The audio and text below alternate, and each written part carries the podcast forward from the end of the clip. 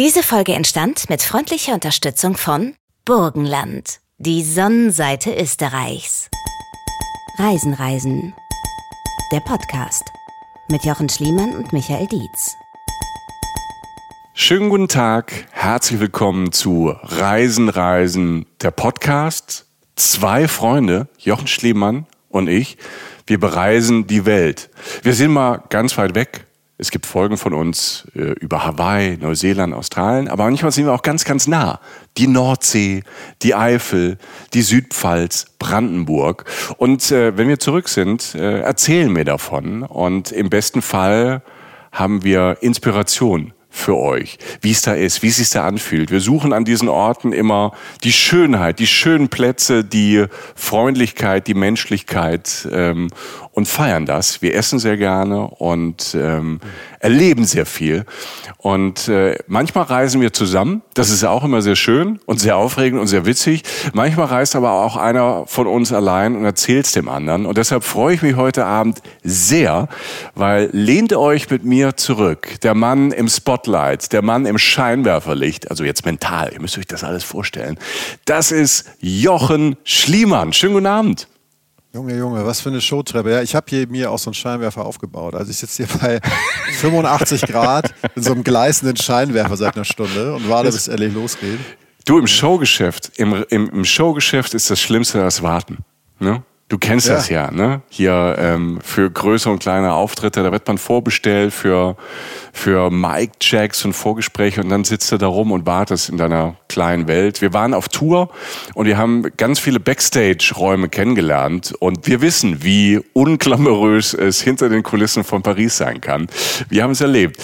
Ähm, Jochen, wie schön. Ich habe äh, mir extra, ähm, weil ich dachte, es geht ja ins Burgenland. Und ja. ich, hatte, ich hatte meine, meine erste Assoziation mit Burgenland in meinem Kopf, in meinem kleinen Gehirn, mhm. in meinem einfach strukturierten Gehirn, war sofort, ah, das ist ja auch eine Weinregion. Und ich komme ja auch ursprünglich aus einer Weinregion. Und ich habe mir, ähm, das habe ich lange nicht mehr gemacht, so ein kleines Gläschen Rotwein aufgemacht und ähm, habe das hier stehen. Es ist nicht aus dem Burgenland, es ist ähm, aus der Pfalz, aus der Südpfalz, wo ich herkomme, äh, von Christian Häusler und St. Laurent. Kann ich nur empfehlen. Äh, unbezahlte Werbung. Äh, der schmeckt ganz gut und äh, ich hoffe, ich krieg genauso wie alle anderen eine schöne Geschichte aus dem Burgenland erzählt. Ja, mit Wein hat das da viel zu tun. Das Wein ist so eins der ersten Aushängeschilder, mit dem man so konfrontiert wird, wenn man ins Burgenland reist. Aber es ist verdammt viel mehr. Und du hast jetzt gerade gesagt, dass wir ähm, manchmal gar nicht so weit weg sind. Und es stimmt natürlich jetzt von der Entfernung her, ne? wenn man das jetzt mit Kalifornien vergleicht oder so. Mhm. Aber ich bin jetzt tatsächlich gerade ganz frisch wieder da und ähm, ich war irgendwie ganz weit weg. Ich war in einer Welt, die unserer relativ ähnlich ist oder ziemlich ähnlich ist. Also du bist in Österreich, ja. Ja, aber das ist nicht das Österreich, genau, da ist das genau mein Punkt. 30 okay. Minuten entfernt von Wien beginnt ja. das Burgenland. Ne, wenn du jetzt einen Mietwagen nimmst, wenn du einen Zug fährst, ungefähr dauert das ungefähr genauso lange. 30 Minuten. Und es beginnt halt eine Art Österreich, die wirklich zum, ja eigentlich zum, also die ganz anders ist, also im Bereich Österreichs, der ganz anders ist als das Österreich, was viele jetzt so erst, zuerst denken. Weißt du, so riesige Berge, ähm, die Alpen, ähm, Skifahren, auch viel Tourismus oder Wien halt, ne? So als, mhm. als große, große, große Metropole. Und ich war in einer der urigsten, hinreißendsten Gegenden, die ich eigentlich in diesem Jahr, mindestens in diesem Jahr entdecken durfte, die mich völlig überrascht haben aus einer Ecke, die ich jetzt in dem Sinne gar nicht so auf dem Schirm hatte und die auch nicht so reißerisch ist, aber sehr, sehr, also die ich sehr ins Herz geschlossen habe. Oh. Ähm, mhm. Ich rede von einzigartiger Natur, kommen wir alles gleich noch drauf, kriegt ihr gleich alles. Einzig, wirklich einzigartige Natur, mega Essen, dass man tatsächlich nicht an einem eigenen, an einem einzelnen Staat festmachen kann. Es gibt sowieso das Thema Staaten und Grenzen wird da komplett anders verstanden. Das ist auf eine wundervolle Art und Weise viel mehr Europa als ganz viele andere Ecken in Europa. Das ist ja wirklich so, also mehr Europa geht ja fast nicht, ne? Wenn man sich auf der Karte anguckt, wo das liegt.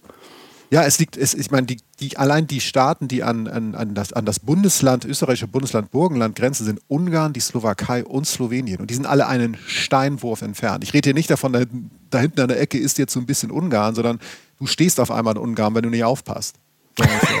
Ne? Und, ist ja auch nicht so schlimm. Ja. Nee, überhaupt nicht, überhaupt ja. nicht. Ähm, und und das, diese, diese, diese, diese, diese Internationalität, dieses greifbare äh, Internationale, gepaart mit einer wunderschönen Beschaulichkeit, die ich unterbewusst relativ lange, glaube ich, gesucht habe, also die auch sehr viel an eine Welt erinnert, in der man eigentlich so finde ich, so leben will. Zumindest eine Version davon. Ne? Ich will das jetzt nicht glorifizieren, aber es ist eine ganz, ganz spannende Ecke. Wir sehen sehr seltene Tiere. Wir sehen Leute aus der ganzen Welt, die für diese Tiere anreisen. Ähm, wir trinken, wie du schon gesagt hast, Wein, der wirklich in die Welt exportiert wird inzwischen. Das Burgenland ist letztlich vielleicht der größte Geheimtipp in einem der ohnehin beliebtesten Urlaubsländer, Österreich, nur halt eben ein Geheimtipp, der ganz nah dran liegt, 30 Minuten von Wien entfernt. Und jetzt ohne Umschweife, ohne irgendwelche Sätze mit Komma oder hätte, wenn und aber.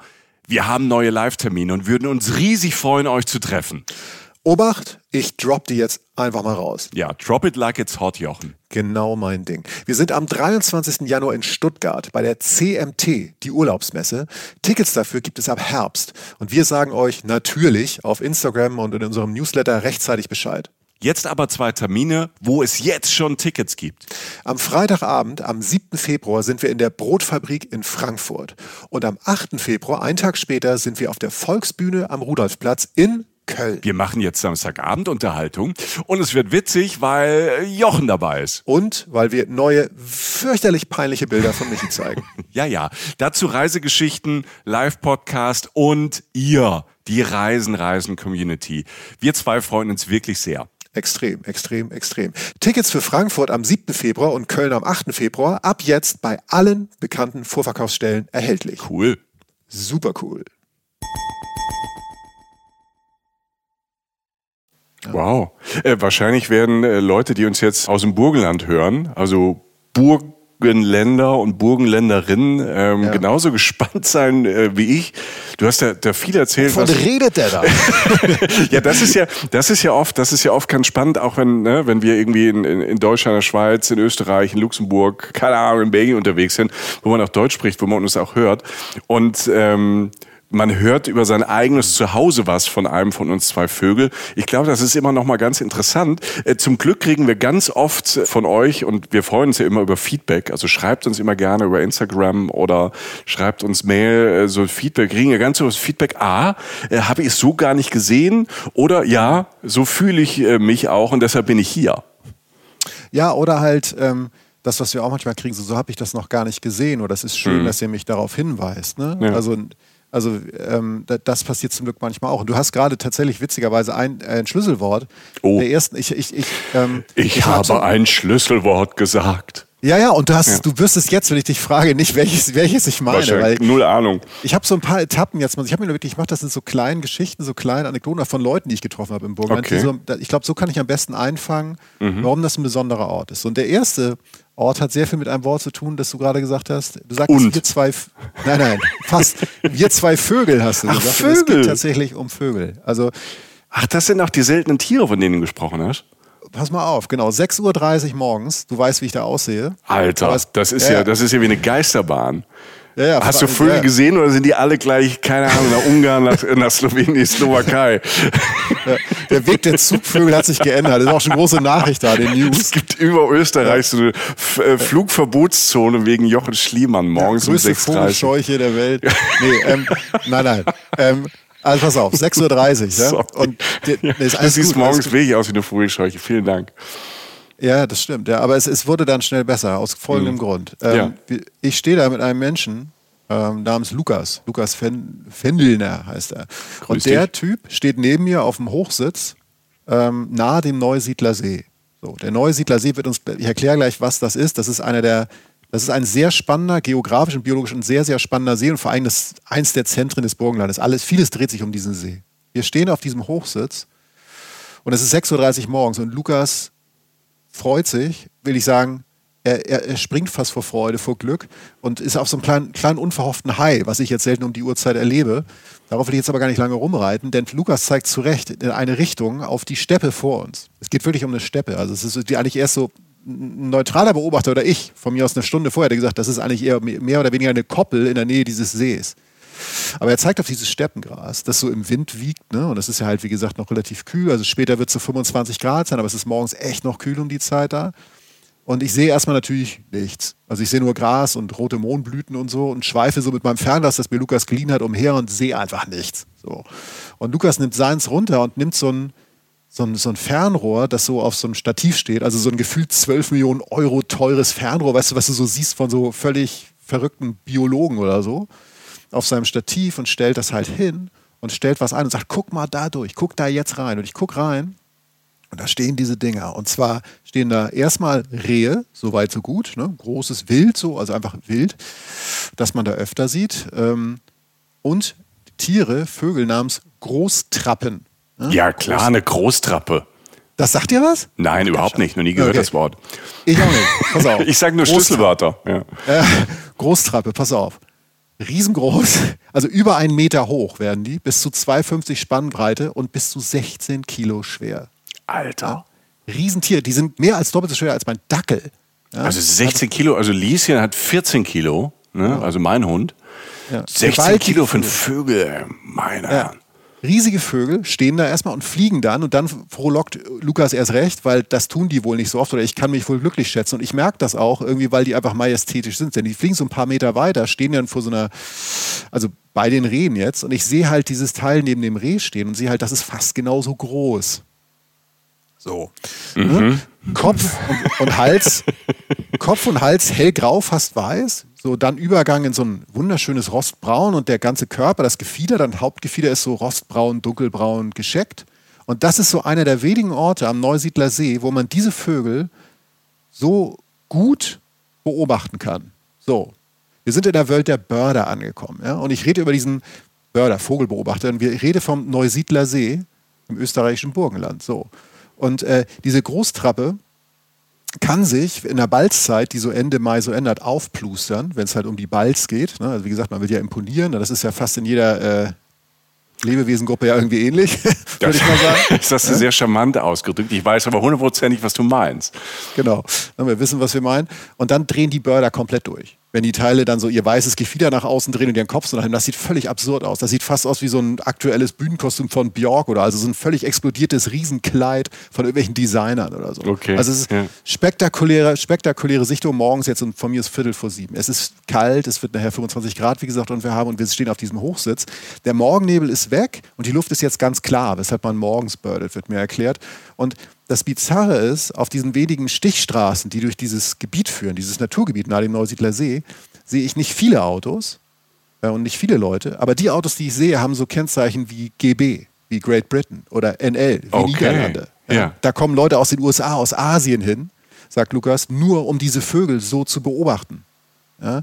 Mir wird immer klarer, warum, denn wir sehen halt wahnsinnig viel. Wir sehen so Sachen wie, also Worte, die ich noch nie in meinem Leben vorher gesagt habe, vor, vor, vor vier Tagen das erste Mal, den Säbelschnäbler. Ja? Lukas mhm. sagt, einer seiner Lieblingsvögel, der Drosselrohrsänger, relativ unscheinbarer Vogel mit einem fantastischen Ruf und einem wunderschönen Gesang, ne, auf den Lukas mich dann auch hinweist. Der ist so Ranger in diesem Nationalpark und macht solche Touren, also Nationalpark Neusiedler See.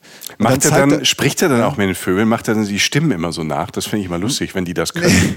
Und dann nein, nein, sprechen die irgendwie und dann sagt die, ja, der Vogel hat gerade gesagt, der fliegt gleich äh, weiter und so. Ne? Das wäre eher so meine Rolle. Ich habe versucht, dass er natürlich mein Unwissen so. Nein, Lukas ist ein total lieber, sachlicher ja. Typ gewesen, der vor allen Dingen Ahnung hat, meint, er ist nicht der größte Börder. Diese verrückten Briten oder Holländer sind ihm weit voraus. Er kennt sie einfach nur gut aus. Mhm. Und hat sich halt gefreut, dass er mir so viele schöne Vögel zeigen kann. Unter anderem zeigt er dann so nach hinten, ein paar Minuten später, über so einem Waldstück oder Bäumen, kämpft ein riesiger Adler mit einer Krähe in der Luft. Boah, das ist und, immer so zornig, ne? wenn die, wenn die, wenn die, wenn, wenn die Viecher sich da so gegenseitig anlegen und, und irgendwie ist es so, ist es so eine Urgewalt und es ist halt ja wirklich böse und man, eigentlich will man es nicht, dass die schönen Tiere sich gegenseitig bekämpfen, aber man muss dann auch hingucken und verrückt, das ist ja wie so eine Live-Doku. Ja, genau. Und du hast halt, weil du diese guten Ferngläser hast, die übrigens rennen da fast alle Leute in der Gegend immer mit Ferngläsern rum, dann wusste ich auch irgendwann nach dem Tag warum. Ne, weil man immer mal wieder guckt, weil es so wahnsinnig viele Vögel da gibt. Ähm, du siehst ja so viel. Du siehst diese riesigen, die sind wirklich so groß wie Hände, so gelbe Pranken dieser, dieser Adler. Und du siehst halt, wie er der sich streitet mit, mit dieser Krähe um sein Revier. Ich gehe völlig aus dem Sattel, denke, mein Gott, ein Adler, wir sind oben angekommen. Lukas meinst du, die Bördergemeinde steht mir auf den da hinten. Das ist ein Wespenbussard, meinte er. Auch ein Bussard, toller Vogel, etwas kleiner, aber sieht man ganz selten. Und das war zum Beispiel jetzt ganz wichtig für ihn, den zu sehen. Wir sehen einen Steinkauz, ne? also so eine Eule mit so riesengelben Augen, die uns wirklich klar fixiert. Er meinte, der beobachtet uns gerade. Ähm, hier, und, und wohlgemerkt, pass auf, ganz wichtig ist, wir liegen hier nicht seit zwölf Stunden im Schilf mit so Büschen auf unseren Tarnhelmen oder so. Ja? Ich, dachte, ich dachte, ich muss so kommen. Ich bin so aus dem Hotel gekommen. also die Leute haben schon die Polizei gerufen. Ja. So. ja, der Lukas meinte schon, gleich wieder umziehen. Nee, aber nein, das war nicht der Fall, sondern du gehst, das ist das Bizarre und das, deshalb wollte ich auch damit anfangen, weil das Bizarre war, dass wenn du dir ein bisschen Zeit nimmst und ein bisschen genauer hinguckst, klappt diese Vogelmatrix so auf und du siehst, also die, die eine, der eine, dieses Feld oder diese Steppe, auf denen ich diese ähm, Großtrappen gesehen habe, diese riesigen Vögel, das sah für mich zuerst aus wie eine Koppel. Das war mhm. relativ nah an der Landwirtschaft. Dieser, dieser Kauz saß halt in einem Holzverschlag, in dem Heu gelagert wird. Das heißt, nicht, dass die ja komplett im Alltag in den Dörfern sitzen, aber es ist relativ nah dran. Und auf einmal klappt so eine Matrix auf, wo du denkst, mein Gott, was ist denn hier eigentlich los? Also du brauchst so ein bisschen äh, so den sensiblen Blick, aber jemand muss ja sagen, guck mal dahin. Und wenn du das dann selbst mal so kapierst, wo man hinguckt, dann siehst du auch mehr, ne? Genau, also es ist so ein bisschen für mich jetzt vielleicht überzeichne ich, weil ich euphoriert war von dem, ähm, äh, ich natürlich eher so von dem Adler. Ähm, so für mich so ein bisschen beispielhaft für dieses Burgenland, weil du halt einfach, das Burgenland ist halt, schreit dich nicht an mit dem 3000er Berg, ne? sagt so, ich bin der größte Berg der Welt, ich bin dies, ich bin das oder ich bin die wichtigste Stadt der Welt, sondern du, du kannst da durchfahren, aber wenn du dich darauf einlässt, findest du an jeder Ecke, in jeder Nuance, die für uns Reisen ausmacht, halt wunderschöne Sachen. Mhm. Also ich habe, ich höre gleich auch von den Vögeln, Turmfalke steht regelrecht in der Luft beim Fliegen, beobachtet so seine Beute von 15 Meter Höhe, schießt runter. Und, und wo hat er dich getroffen? Ja, genau. Nimmt mich, nee, steigt auf, fliegt zu so einem alten, abgestorbenen Baum, also wirklich so, so, so ein Gerippe und isst dort halt seine Maus. Ich habe jetzt nicht gegen die Maus, aber das so zu sehen, mit dem Fernglas mhm. aus der Nähe, das ist halt gelebte Natur. 370 von 430 österreichischen Vogelarten leben allein da, an diesem See. Und ähm, wer Vögel in Europa beobachten will, in Mitteleuropa, der muss hier eigentlich hin. Und mhm. die leben hier zum Teil, die rasten hier auf dem Weg von Südafrika bis ins nördliche Russland. Ne? Also das ist wirklich, die fliegen ja unglaubliche Wege, diese Zugvögel. Und das Schöne an diesen Vögeln, was ich immer toll fand, auch vor diesem Tag, ist ja letztlich, dass ihnen Grenzen scheißegal sind.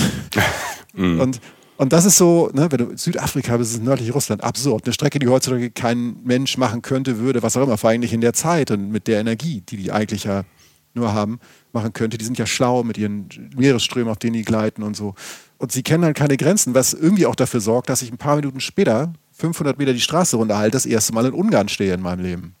Also ungeplant völlig ungeplant. Also wir sind hin ne? und da war da, ist da halt eine Brücke. Ich meine, Lukas wusste das, aber ich bin halt auf die Brücke rauf und wollte erstmal Vögel weiter beobachten. So. Und dann äh, wurde mir, fiel mir so auf, die Schilder sind halt jetzt erst in Ungarisch geschrieben und dann in Deutsch. In mhm. Burgenland ist es andersrum, da wird sie erst, werden sie erst in Deutsch geschrieben und dann in Ungarisch, manchmal auch noch in anderen Sprachen, ne? weil es halt so international ist. Und dann, sagt mir Lukas, Meister, die Brücke, auf der wir stehen, ist die Brücke von Andau. Das wird dir als geschichtsinteressierter Mensch vielleicht was sagen. Mir, bei mir hat was geklingt, weil es mal einen Film dazu gab. Die Brücke von Andau. Genau. Es ist letztlich eine Brücke, oder ein, fangen wir mit dem Film. Der Film ist ein Film über den ungarischen Volksaufstand. Ja? Mhm. Also als damals sich Leute aufgelehnt haben, das Volk großteilig oder Teile des Volkes gegen die kommunistische Staatsführung, sowjetische Besatzung. 1956 war das so. Ging um Freiheit, Aufstand wurde niedergeschlagen. Leider, würde ich jetzt mal sagen. Ja, ja. ja. Und ganz viele Leute sind natürlich geflohen vor dieser Diktatur, die es dann ja allerspätestens irgendwie war. Und 70.000 von diesen Leuten aus Ungarn, von diesen 200.000, die insgesamt geflohen sind, sind über diese Brücke geflohen. Und die Brücke ist nicht groß. Also sie ist natürlich mehrmals zusammengebrochen, wurde eingerissen, auch von den Ungarn und so. Aber letztlich wurde sie relativ original nachgebaut und sie ist zwei bis drei Meter breit. Da passen jetzt ein paar Fahrräder rüber. Ja, so. Und 89, als die DDR kollabierte, sind auch ein paar Menschen über Ungarn ja nach das, Österreich, Deutschland und so.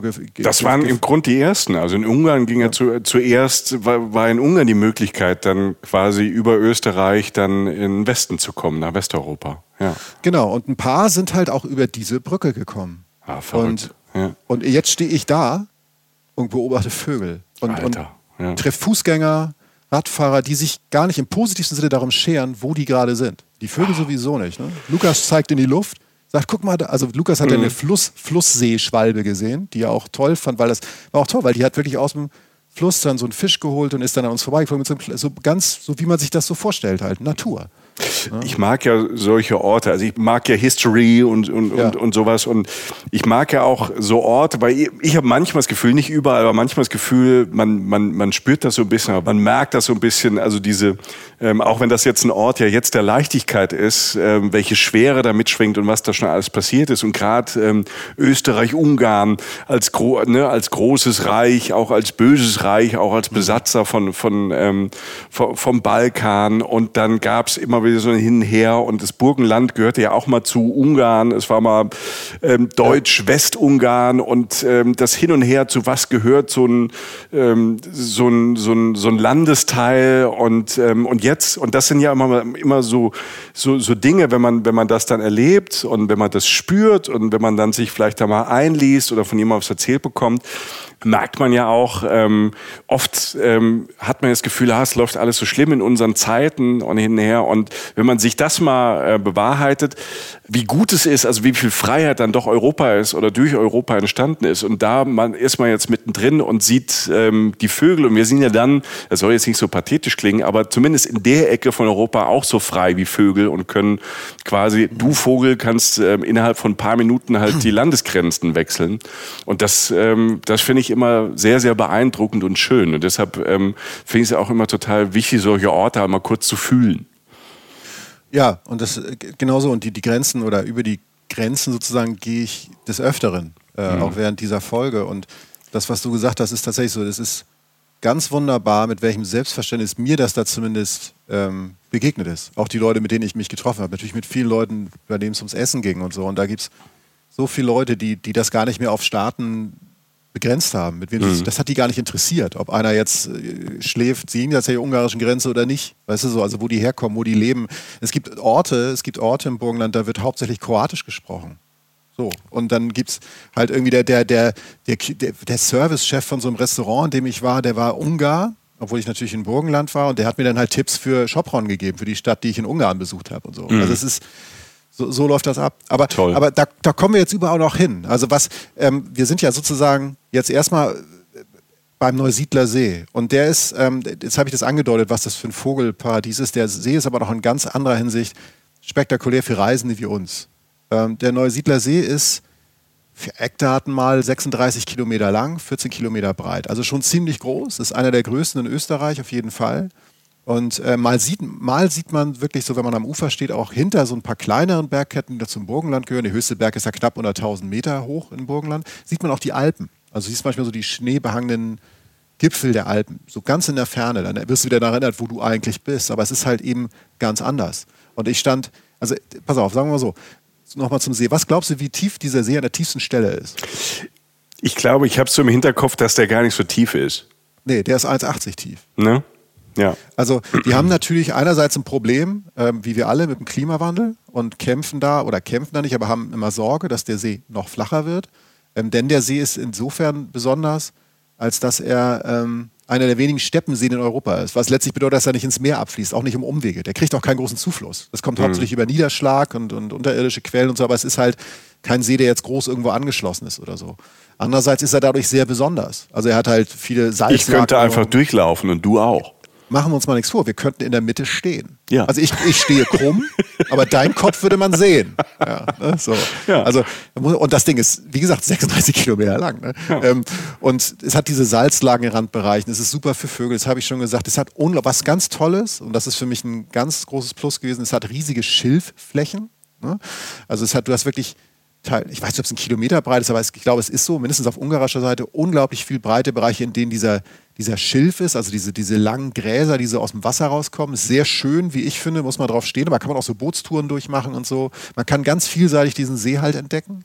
Man kann auch Tausende von Radtouren drumherum machen. Also ich meine, in Burgenland sind 3000 Kilometer Radweg. Alle da, also die Hälfte der Leute, so die Hälfte der Leute, die ich getroffen habe, die da unterwegs sind, sind mit dem Rad gefahren. Also weil es halt auch nicht so steil ist wie sonst Österreich und es ist einfach ein Radfahr- Paradies sozusagen. Und kann halt immer sagen, am Neusiedlersee, dass ein Fasan irgendwie von links kommt, ne? rechts vor links, kennt man ja, ist ihm aber egal. ist mir auch schon passiert. Also da war halt dann so eine, Fasane sind auch schöne Tiere ähm, und nicht klein oder so. Aber das Besondere ist letztlich die Atmosphäre dieses Sees, weil er halt, ich habe gerade gesagt, er ist irgendwie so ein bisschen besonders, weil er halt diese Art Steppensee ist. Er hat einerseits ganz viel Strand, also er hat bis zu 200 Kilometer Strand, an denen Leute auch baden können. Ich stand zum Beispiel mal, ich stand, das ist eigentlich eine gute Situation, die mir gerade einfällt, in Podersdorf am See. So, das ist ein Ort am See, Podersdorf, einer der berühmtesten Orte da, weil es halt ein großes, weil er halt ein großes Strandbad hat. So, ne? und, und das ist so ähm, Sandstrand dann auch wirklich, so ein See mit Sandstrand. Ja, ja. Also so jetzt nicht der, jetzt nicht der Karibikstrand, aber schon mhm. Sandstrand und vor allem eine große Uferebene. Und mhm. da gibt es einen Bereich für Hundebesitzer, da gibt es einen Bereich für Ruhesuchende Und ich, du weißt, ich habe keine Kinder, aber eins sage ich, wenn ich ein Kind wäre, hätte ich dahin wollen. Ein der geilsten Kinderstrände ever. Also so ein Uferbereich, war jetzt nicht nur Strand, sondern auch viel Gras. Großflächig, richtig coole, innovative Spielflächen. Da wäre ich fast selber raufgeklettert. Ähm, also einfach. Aber irgendjemand hat dich dann direkt doch wieder runtergeholt wahrscheinlich. Ja, ich hatte ja noch diesen Grasbüschel auf dem Kopf ne, von der Vogelbeobachtung. und da habe ich wieder Leute angesprochen, wurde ich weggebracht und so. Aber das lassen wir jetzt alles aus. Ja. Deshalb ist Jochen immer ein bisschen länger, wenn er äh, unterwegs, ja. ne, weil, er, weil ich ihn irgendwie wieder mit äh, Reisen, Reisengeldern irgendwo rauskaufen muss. Oder musste Kaution hinterlegen. Äh, diesmal war es nicht so teuer. Das ist Living on the Edge, ja, alles, alles schwierig. Ähm, aber nee, auf jeden Fall um es gesagt zu haben, man kann da wunderbar Badeurlaub machen. Und äh, was ich für dich jetzt, was mir so einfiel, oder wo ich an dich sehr denken musste, da gibt es so eine Kantine, so neben in diesem Kinderbereich, so, wo man so essen kann, ne? so ein Restaurant. Sprich, ja. so, so ein Badrestaurant, wo du jetzt denkst, okay, geil, Pommes. Was es auch da gibt. Ey, aber Pommes da so ist das beste Essen der Welt, trotz allem. Ja, ist auf jeden Fall so, aber da gibt es dann drin so eine Kantine, wo du so ne, mit so einem Tablett, Selbstbedienung und so, dann gehst du ja. da rein und alles, also ich habe da gegessen, das war herausragend gut. Es war alles regional, es war alles bio, es war alles gesund und sehr, sehr lecker. Und es gab, Alter, es gab eine eigene Weinauswahl in der Kantine am Spielplatz. So sieht es nämlich aus. So, ja. ähm, Eltern brauchen manchmal ein bisschen Hilfe. Ja. Im Urlaub, es kommt immer so drauf an, mit wie vielen Kindern man anreist, wie die gerade drauf sind, wie so der Tag ist. Und dann ist, und ich will das gar nicht glorifizieren, ne, aber manchmal ist es dann ja Mothers, Fathers, Little Helper. So ein kleines Gläschen. Es ist ja regional Bio, Naturwein, mein Gott. Ja, es ähm. ist ja, nein, vor allem ist es ja, es ist wirklich von da und es ist, es ist ja gutes, es ist ja es ist ja Kulinarik. Der meinte auch, dass sie im Winter, wenn das Bad zu hat, der Kollege, der mir das da gezeigt hat, meinte, dass sie im Winter zumachen, die Kantine, und daraus ein Restaurant machen. Mhm. Einfach so, Ne, so, also der Schritt zur Kulinarik, ähm, das gute Essen selbst in den einfachen Situationen ist auch eine Eigenschaft dieser Gegend, die ich festgestellt habe. Aber ich das klingt ja, sorry, das ja. klingt ja, wenn ich da nochmal reinkrätsche, wirklich so auch nach dem Kleinen, was du jetzt gerade beschrieben hast, Familienparadies. Weil für die, ja. ähm, weil für die Kleinen wahrscheinlich in jedem Alter mit entweder am Strand spielen oder schwimmen. Ja. Ähm, du hast einen Spielplatz, wo man Jochen hinschicken kann und du hast gutes Essen. Also da ist für jeden ja was dabei, um einen schönen Tag zu haben. Genau, und du hast vor allen Dingen auch, äh, es ist noch so, andere Leute werden da hingezogen. Ich stand irgendwann an diesem, ähm, auf einem Steg in Podersdorf und habe da dann diese andere Facette noch gesehen von Leuten, die da hingezogen werden. Du stehst an diesem See, der relativ, der fast so, alles hat so pastellne Töne. Also wir sagen, das Schilf ist ja so, so beige oder so, ne? so leicht gelb. Mhm. Also die Sonne hat zwar geschienen, aber es war so ein bisschen diesig. Es ist ganz oft Wind da, der von den Alpen kommt. Also relativ wilde See, also relativ hohe Wellen für eine 1,80 See, wollte ich jetzt sagen. Es sieht so ein bisschen aus wie so eine mittelstarke Nordsee, so ein bisschen. Also nicht gefährlich, aber es war so ein bisschen wellig, windig. Du hast diese pastellenden Farben überall, auch im Wasser, im Schilf und so. Und dann jagen so bunte Punkte halt zu Hunderten über diesen See rüber. Und das sind halt äh, Kitesurfer, die da ah. wohl so ein, aufgrund des Wetters, aufgrund auch dieser, ähm, dass er vielleicht auch so flach ist, da wunderbar trainieren können oder was auch immer. Das heißt, du hast so einen ganz bizarren Moment, wo du denkst, da fliegen so hunderte bunte Käfer so darüber. Und das cool. Bizarrste, was dann passiert, ist dann, du, du gehst den Steg runter und stehst an dieser, dieser sozusagen mit diesem leichten Ostseegefühl, das ja überhaupt nicht nach Österreich passt, ne, aufgrund des Sees und der Wellen und so stehst du vor einem Leuchtturm, der weiß-rot angemalt ist und du stehst äh, und du hast wirklich das Gefühl, du stehst am Meer, weil du halt, du stehst in Österreich, nahe Ungarn, vor einem weiß-rot gestreiften Leuchtturm und die Wellen schlagen an Steg. Völlig bizarr. Ja. Ich fand das total bizarr. Denk mal an Österreich, was du von Österreich denkst ja, und was das ist. Und ja, hinten leuchten die Alpen. Es ist ja, aber das ist ja wunderbar, weil das, ähm, das Tollste, was einem passieren kann, ist ja, ähm, wenn man die Vorstellung von einem Ort hat und die wird einfach zerstört in einer positiven Art und Weise, einfach weil es überraschend ist. Ja, genau das. Also es das Bild, was man sich vorher macht, genau. Ah, Österreich hat man, man hat so Bilder im Kopf oder von, von irgendwelchen Regionen und dann passt es auf einmal, da ist man da und es passt alles irgendwie nicht mehr so ganz zusammen und wie cool ist das denn? Ja, und ich habe, pass auf, Nächstes Bild. Ich mhm. sitze mhm. am nächsten Tag, so früher, später Morgen, früher Mittag. Hast du so den Puschel wieder auf oder kann ich mir den jetzt endlich wegdenken? Nee, nee. Ich sehe jetzt wieder fast okay. aus wie ein Mensch. Ja. Ne? Es ist auch schon wärmer so Richtung Mittags. Ich lass es ungefähr 45 Minuten von Wien sein inzwischen. Ich entferne mich so ein bisschen weiter von Wien. Ich sitze auf einer Schaukel. So auf so einer klassischen Schaukel, die mit zwei Seilen an so einem uralten Kirschbaum festgemacht ist. Und Schaukel. Und äh, sitze in einem kleinen Dorf äh, der Marktgemeinde Breitenbrunn. Das ist an den Weinbergen. Weinberge gibt es ja viele, aber da sind auch Weinberge. Und und ich schaukle der, im prallen Sonnenschein, aber im Lichtspiel der Blätter, also ein bisschen Schatten gibt es und fühle mich so ein bisschen so, als sei ich gerade in so einer Welt, wo du gerade von sowas sprachtest, von so Situationen, die man in dem Sinne nicht zwingend erwartet. Ich fühle mich wie in so einer Welt, in der so ein paar gute Sachen wieder da sind, von denen, die ich schon fast vergessen hatte aus meiner Kindheit oder Sachen, die ich vermisse oder Sachen, an die ich bis eben überhaupt nicht mehr gedacht habe. Mhm. Und äh, ich habe nicht mehr daran gedacht, bis ich Andrea kennengelernt habe. Andrea Strohmeier heißt die Frau. Äh, und ich sage jetzt mal auch ein Wort, das sie noch nie in meinem Leben gesagt hat. Andrea ist sowas wie die Retterin der Kirsche. Oder Kirschenspezialistin oder so. Das, das ich, ich fasse, Miss Cherry. Ja, und, und ihre, und ihre Geschichte fasst, fasst ja. auch wieder so ein bisschen zusammen, was das Burgenland so ist. Andrea ist vielleicht gerade mal Ende 20 oder so, also wirklich jung, viel jünger als ich sozusagen, stammt von hier, also aus dem Burgenland, ist damals wie so viele andere Leute gerade in Österreich nach Wien gezogen. Wien ist die Stadt in Österreich ne? und ist auch nicht weit weg, hat was gelernt, hat studiert, hat in der modernen Welt gearbeitet, in der viele von uns arbeiten, du, ich auch. Nur, dass Andreas Mutter, die im Burgenland natürlich geblieben ist, ein bisschen Hilfe brauchte mit so einer Internetseite. So. Was macht man als Kind? Man hilft der Mutter mit der Internetseite. Ich kenne das von Weihnachten. Die ja, meiste genau. Zeit an Weihnachten repariere ich die Computer meiner Eltern.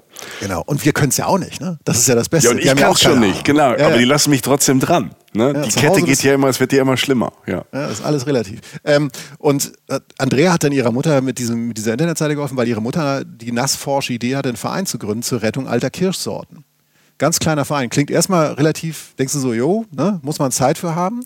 Ähm, aber warum gibt es diesen Verein? Es gibt über 2000 Kirschsorten mhm. auf diesem Planeten. Und wir alle essen eine, die aus dem Supermarkt. Ne, so dunkel, wässrig ein bisschen, bisschen sauer, wenn man Glück hat, dunkler als Erdbeeren und Stein drin. Ich mache das jetzt mal relativ platt. So, ja. Das ist so ein bisschen platt. Also ich glaube, es gibt, also ich, ich kenne das tatsächlich aus der, ähm, ich komme ja auch vom Land, vom Dorf, ne? Und aus so, ja. wo, wo viel wächst, auch so einer Weinregion. Und ähm, bei uns war Kirsche auch immer ein großes Thema.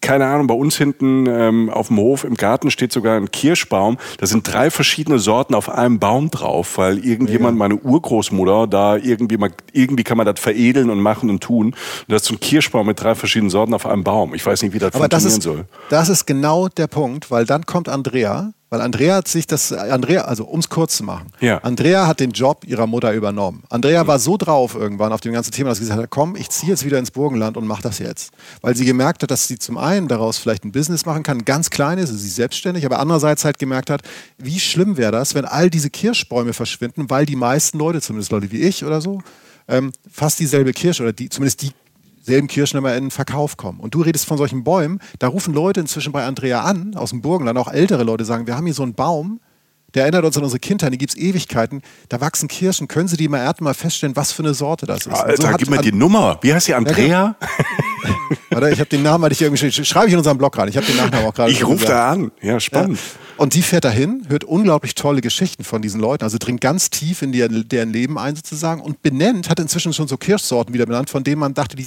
die gibt es gar nicht. Es gab noch eine Kirschsorte zum Beispiel, die hatte nur noch einen Baum. Und den rettet sie gerade und macht Ableger und alles. Und was Andrea macht, warum erzähle ich das auch für uns Reisende? Andrea macht Kirschtouren. Also sie macht Touren zum Beispiel entlang des Kirschblütenwegs, der hier langführt. Das ist einer der vielen Radwege hier, aber den man auch so genießen kann. Da stehen über 1000 Kirschbäume. Man kann bis auf die, in die ungarische Tiefebene sehen. Und du warst gerade in Südkorea. Kannst du dir bitte schön vorstellen, wie eine Straße mit 1000 Kirschbäumen im Frühling aussieht, Alter? Boah. Das, das ist mhm. geil. Weißt du, wie die schmeckt im Sommer? also, ne? Und das ja, sind das, halt und nicht. Das, und das ist ja auch, du hast es ja eben gesagt, dieses Überraschende. Man hat so, ja, Kirsche. Und, ähm, mhm. ne? also es, ich finde, es gibt schon Unterschiede. So auf Märkten findet man mal andere Sorten und sowas, aber es ist trotzdem sehr, sehr schmal. Und man hat so einen Standard Kirschbild, Standard. Kirschgeschmack. Und dann wird man so weggefegt, was da halt noch alles war. Und deshalb finde ich es ja toll, wenn so Leute wie Andrea das ähm, wieder kultivieren. Ne? Es, gab mal, es gab mal so einen ganz schlimmen Werbespot. Ich will den, den, den Namen dieser Firma auch gar nicht nennen. Und ich weiß welche. Ja. Ganz große. Den Oper. Ja. Ganz große Handelskette aus Deutschland, die weltweit operiert. Ähm, und die haben mal so einen Werbespot gefahren. Äh, wieso braucht man verschiedene Sorten Zitronen? Eine reicht doch. Und äh, das ist halt so, so dieser Spätkapitalismus. Es, gab, es ist so viel an Vielfalt da, die wir auch brauchen, auch äh, umwelttechnisch, die wir zerstört haben. Und deshalb finde ich es so wertvoll, wenn äh, so Leute dass es so Leute gibt, die sagen immer, ich habe da Bock drauf. Und ähm, ich finde das auch echt unterstützenswert, weil ich glaube, es gibt genug von uns Reisenden, die genau auch auf, auf solche Sachen abfahren, weil es ja echt was Besonderes ist. Genau, es ist halt in dem Sinne auch Unterstützung, aber es ist vor allem etwas, was einem selbst was gibt, weil was will ich als Reisender? Ich will essen, ich will äh, was von der Region mitkriegen, ich will was von den Leuten hören, ich will irgendwie äh, tiefere Geschichte wahrnehmen, ohne dass es mich anstrengt. Ich möchte was probieren und möchte und all das ist ja da gegeben. Hm. Das war ihr in dem Moment wahrscheinlich gar nicht klar. Ihr Laden heißt Kirschen Genussquelle. Wenn ihr das googelt, findet ihr das. Da kann man halt so diese Touren machen. Man kann auch eine Verköstigung machen mit all diesen Kirschen, wenn sie gerade reif sind, wohlgemerkt. Ne? Ich habe ein paar probiert. Du weißt ja, ich bin eigentlich Allergiker. Also ich bin jetzt auf Steinobst, bin ich, gehe ich jetzt nicht richtig ab, aber so ein bisschen. Ich habe nichts gemerkt. Ich okay. habe vier verschiedene Fruchtaufstriche, Säfte und so, alle mega, völlig unterschiedlich, überhaupt nicht sauer, also total abgefahren. Ne? Was auch was so, was so passieren kann. Ich will jetzt nicht total auf Kirschen abflashen. Ich will nur noch kurz noch erwähnen. Nee, doch, lass du mal auf Kirschen abflashen. Ich habe noch nie in meinem Leben auf Kirschen abgeflasht. Ich habe es auch noch nie so gesagt. Kirschen abgeflasht. Das ist gar nicht so einfach zu sagen so schnell. Kirschen abgeflasht. Genussquelle AT. Ich habe es eben ähm, direkt gegoogelt und sofort hast du so eine Kirschblüte und Andreas ist auch da. Sieht mega sympathisch aus. Ähm, ja. Cool. Hat sie gut, ja, die Website ist auch cool geworden, habe ich auch gesagt. Ich glaube, das hat ihre Mama aber auch schon mal gesagt. Auf jeden Fall, ähm, ähm, die Verköstigung dann ist halt auf, unter, unter Bäumen, äh, mhm. in diesem Sommer oder halt nah, vor allen Dingen also ungefähr nah dieser Schaukel, von der ich sprach. Und, oder halt in so einer Art Keller. Ähm, was übrigens auch dann wieder eine Facette ist am Reisen. Man will dann ja auch andere Orte sehen. Durch dieses Interesse, was ich dann dafür hatte und das mal machen wollte, bin ich in diesen Ort Breitenbrunn gekommen, der winzig ist. Da ist auf einmal eine Straße, von der mir natürlich wieder auch wieder vorher nichts klar war. Du weißt ja, wie viel ich mich informiere vorher. Das sind so ganz viele ja, kleine. Es, geht Richtung Zero, ja. Ja. Und da sind dann so ganz viele kleine Wein, so eine Mischung aus Haus- und Weinkeller. Also so mhm. Gebäude, die so tief liegen. Da siehst okay. du so, hast du das Gefühl, du siehst die Oberseite vom Haus, die irgendwie in der Erde verbuttelt ist. Auf dem Dach wächst Gras. Und da hinten wachsen die so in Weinberg rein. Das heißt, hinten siehst okay. du gar nichts mehr. Das wurde natürlich damals gebaut um Sachen zu kühlen, um Wein zu kühlen, das um Trauben zu kühlen. Ja. Und da, so, so ein Ding hat halt Andrea sich halt auch besorgt und macht da ihre Verköstigung, wenn es jetzt zu heiß ist oder so. Und der Höhepunkt der ganzen Geschichte, der Nummer, die äh, ihre Mama angefangen hat, war, dass irgendwann tatsächlich der damalige Prince und jetzt King Charles und Camilla Andreas Produkte gegessen haben. Von, von Andreas Mama sozusagen. Weil irgendwie die wohl nur, Prince Charles ist wohl so ein relativ ökomäßig und regionales Essen sehr engagiert. Der ja, der ist, der, der ist wirklich so, der ist auch Hobbygärtner auch immer gewesen. Also man kann ja dem halten von dem, was man will, aber der hat sich ganz früh für Blumen, Floristik, äh, ja, nicht Floristik jetzt nicht, aber Flora und Fauna interessiert und ähm, ist da ganz weit vorne. Also zumindest äh, ist er voll auf Naturschutz und das passt natürlich perfekt. Genau, und dann hieß es irgendwann in Wien, wir brauchen, der, der hat gerade irgendwie Bock auf Kirschen, also haben wir gelesen, dass er sich ein Kirschgut gekauft hat oder so. Ja. Und dann hieß es, wir brauchen davon zwei Tagen die besten Kirschen. Und auf einmal klingelte bei Andrea das Telefon. Und dann hat halt Prinz Charles ihre Kirschmarmelade Der Prinz braucht Kirschen. Hätten Sie was da? Ja. So, ja. Das ist das, ja, aber das ist das Burgenland. Geil. Ja, also das ist so, so, so Leute, die eine Idee haben, die irgendwie zurückkommen, die irgendwas vorantreiben, die dann irgendwo enden, was sie nie erwartet hätten und die einfach was Tolles machen, was vor allen Dingen auch viel von dem vereint, was ich eigentlich von der Reise will. So. Und das, das, das, das, ist halt, das ist halt schön. Ich habe so einen anderen Menschen noch getroffen, später am Tag, Philipp. Äh, Philipp Nera, ähm, der ist Anfang 30 gewesen, Winzerfamilie irgendwie, ist aber viel gereist, hat jetzt mit Wein jetzt Beruf, also arbeitet da, aber ist ist tatsächlich auch Geograf, so ein bisschen wie ich, aber kann das wahrscheinlich wirklich im Gegensatz zu mir. Ähm, und ist so Mountainbiker und bietet jetzt so Mountainbike im Burgenland an. Klingt erstmal relativ interessant für Leute, die Mountainbike machen. Also es sei schon mal genannt, wie heißt der Laden? Äh, Burgenland Trails. Ähm, den würde ich aber auch nicht nur deshalb empfehlen, weil es jetzt der Mountainbike-Laden, einer der wenigen dort ist, weil das Burgenland noch relativ oder noch offene Stellen hat Sachen Tourismusentwicklung, sondern er hat es halt, das ist ja ein relativ extremer Sport, aber wir haben uns letztlich nur noch darüber unterhalten, wie er es geschafft hat, diesen Sport ins Burgenland zu bringen, ohne einen einzigen Baum dafür zu fällen. Also oft wird ja für Mountainbike-Trails oder was auch immer auch was weggemacht. Oder ne, wir wollen jetzt gar nicht an Golf denken, was kein Actionsport ist, aber da wird ja eine ganze Landschaft für platt gemacht. Manchmal werden in den Bergen Sachen weggesprengt, damit Mountainbiker da längs fahren können. Das ist nicht alles schlecht. Aber Philipp hat das mit dem Naturschutzbund zusammen entwickelt und hat halt dieses Modell entwickelt, dass Leute da jetzt Mountainbike fahren können nicht das Extremste der Welt, aber schon ziemlich hart. Also ich habe die schwachen Routen gemacht. Du kennst mich ja, ich falle ja mal um. Ähm, aber gut, dass du es mittlerweile selbst sagst. Äh, aber Am Anfang hat er sich immer noch empört, wenn ich gesagt habe, er könnte kein Fahrrad fahren. Äh, Philipp hat das auch gemerkt. Ich meine, er ist jünger, der hat auch irgendwie, der meinte auf Lehramtsstudium, er hat gleich gemerkt, er hat Lehrerqualitäten. Er konnte mir dann freundlich klar machen, dass wir uns eher unterhalten. Wir kommen so langsam wirklich Richtung Rentnerreisen, ne? wo irgendwie, keine Ahnung, äh, ja, der, klar kann der Jochen, äh, der fährt ins Burgenland mit seinem Zivi, ne? der bringt ja. den da schon hoch und runter. Ja, ja der, der, also der Philipp hat mich runtergebracht und hat halt, ich fand das Prinzip schön. Er meinte halt, ähm, er ist zum Naturschutzbund, was eigentlich immer so der Gegner ist von solchen Leuten, die solche Sachen machen. Die meinen so, ja klar, wo ist denn das Problem? Als er denen das erzählt hat, was er vorhat, weil der einfach keinen einzigen Baum umgenietet hat und man mit der Natur Sport macht und nicht dagegen.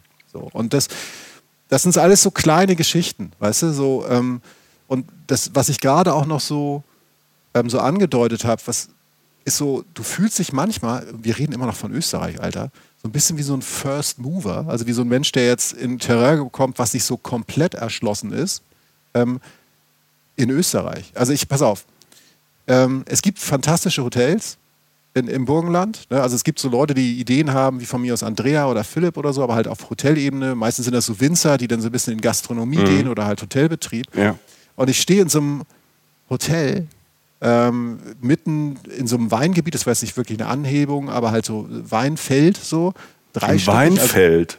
Also, ein Wein, wie heißt es denn? Weinberg. Wein, ja, es ist ja kein Berg gewesen. Es ist trotzdem ist ein Weinberg. Okay, dann ist es, es ist ein flacher Weinberg, ne, würde ja. der Pfälzer sagen.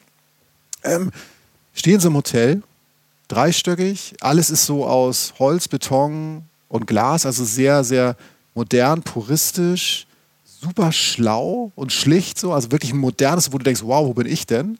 Sieht so ein bisschen aus, ich bin da so lange gegangen, dachte so ein bisschen aus, hier könnte so ein James Bond gedreht werden. So. Also so auf dem Level, so, dass es so cool, schlicht ist und irgendwie Stil hat und so heißt The Resort bei Scheibelhofer, heißt also Scheibelhofer ist der Winzer da und der hat dieses Resort gebaut riesen investiert, will das jetzt irgendwie probieren und hat halt irgendwie dieses Ding gebaut, was irgendwie in jeden, jeder Facette total modern ist und schick und, und, und, und, und vorne. Und ähm, fünf Minuten später, also tolles Hotel, geht er raus, will noch was essen und geht fünf Minuten, naja, zehn Minuten so durch den Ort zu so, einem, zu so einem Restaurant, was auch sehr gut ist, auch relativ modern und interessant, tolle, spannende Gerichte und so. Und geht durch einen Ort, der aussieht wie aus der Zeit gefallen. Also wirklich vom, von der Matrix, von James Bond, wirklich in einen Ort, wo du denkst, wow, hier ist ja noch nicht so viel passiert. Und mhm. das meine ich voller Respekt. Ich meine, das sind wirklich, das meine ich todernst, das meine ich in keinster Form negativ. Ich fand das so schön und so spannend. Das war ein ganz, es war einfach so, natürlich sind Orte, die Reisende besuchen, nicht mehr so, als wären Reisende nicht da gewesen. Aber es war einfach ein normales Leben. Es war wirklich eine Realität. Es war auch keine besonders herausgeputzte Realität oder so. Es waren einfach schlichte Häuser, Seite an Seite, wie Menschen im Burgenland halt ewig gelebt haben mhm. wie sie jetzt leben. Häuser relativ eng zusammen, meistens zusammenstehend, hinten so Gärten raus, in der Mitte Straßen, relativ viel Platz in der Mitte, so eine Art Marktplatz manchmal, wo dann so Sachen passieren. Ähm, nicht viele Leute, obwohl es früh abends war. Eine Oma raucht am Fenster, eine Katze läuft von links nach rechts, springt über so einen Zaun, der so ein bisschen verwildert ist. Und auf dem Gehweg, und das war echt der Hammer, sitzen ein paar alte Leute auf Stühlen, einfach auf dem Gehweg, die sie rausgestellt haben abends und, und reden über diesen Tag. Warum sage ich das? Das habe ich persönlich das letzte Mal in meinem Leben auf Reisen in Kuba gesehen. Mhm. Also, weißt du, wo sich ja. Leben abends nach außen trägt, wo einfache Leute sich einfach draußen mit, mit den Stuhl aus der Küche nehmen, raussetzen und sagen, erzähl mal. Äh, also ich habe halt was, was ganz Interessantes, ähm, ist so ein bisschen, dass ich im Kopf hatte, was ich ähm, über das Burgenland mal so gehört habe. Mhm. Ne? Und das passt so ein bisschen, ich wollte, das, das hatte ich so im Kopf, das Burgenland galt, glaube ich, sehr lange so als somit die ärmste Region von Österreich. Mhm, ja. Ne? Und ich glaube, dass da halt, ähm, sag mal, in den letzten, letzten Jahren und das, was du ja beschreibst, zeigt das ja halt wirklich so ein, so ein rasanter Wandel ja. Ne? Die Leute kommen zurück, sie sehen halt, ähm, manchmal braucht es ja ein bisschen oder braucht es ein paar Generationen dann wieder, um zu sehen, was für ein Potenzial da steckt. Und das Schöne an, an solchen Orten, und ich kenne das, mich erinnert das oft an mein Zuhause. Ja, also da, wo ich herkomme, so aus der Pfalz, das war auch ganz lang so. dass äh, da gab es ja auch immer Wein und es war schön, aber es war auch immer so ein bisschen Mühe.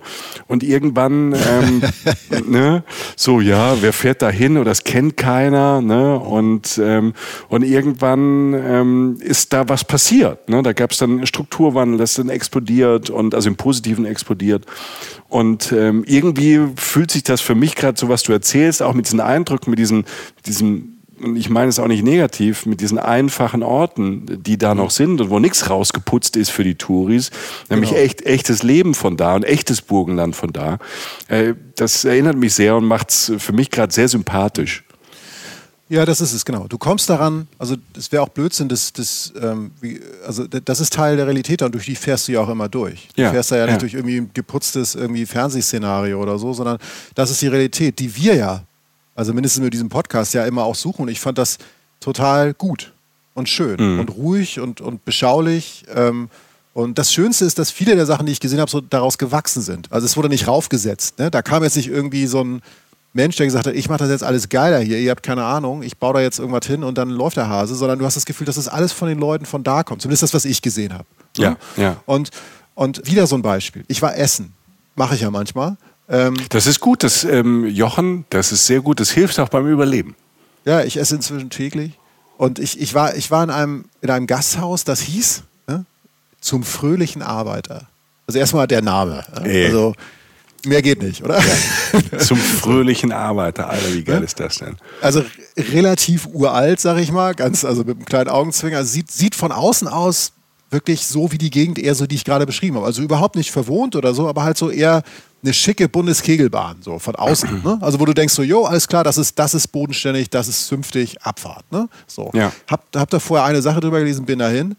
Hervorragendes Essen. Und jetzt, also wirklich bodenständig und das ist ganz, ganz, also die Küche da ist so bodenständig wie das, was ich gerade beschrieben habe. Ganz klassisch, aber halt mindestens in dem Laden, aber eigentlich auch in den anderen kleineren Lokalen, in denen ich da war, immer von hohem Niveau und manchmal halt wie in so einem Laden halt auch überraschend. Denn dieser Laden ist so ein bisschen anders, weil er halt sich aus sich raus ein bisschen weiterentwickeln wollte oder halt die Kunst so ein bisschen verfeinern wollte des, des, ähm, des Essens, ähm, des, des Kochens. Und eine Sache nur vorweg, die dir da immer wieder begegnen wird, ähm, egal, ob du über Essen redest oder nicht, aber ich kann es am besten am Beispiel des Essens sagen. Keiner redet da, oder doch, aber viele Leute reden da nicht von burgenländischer Küche, sondern von pannonischer Küche.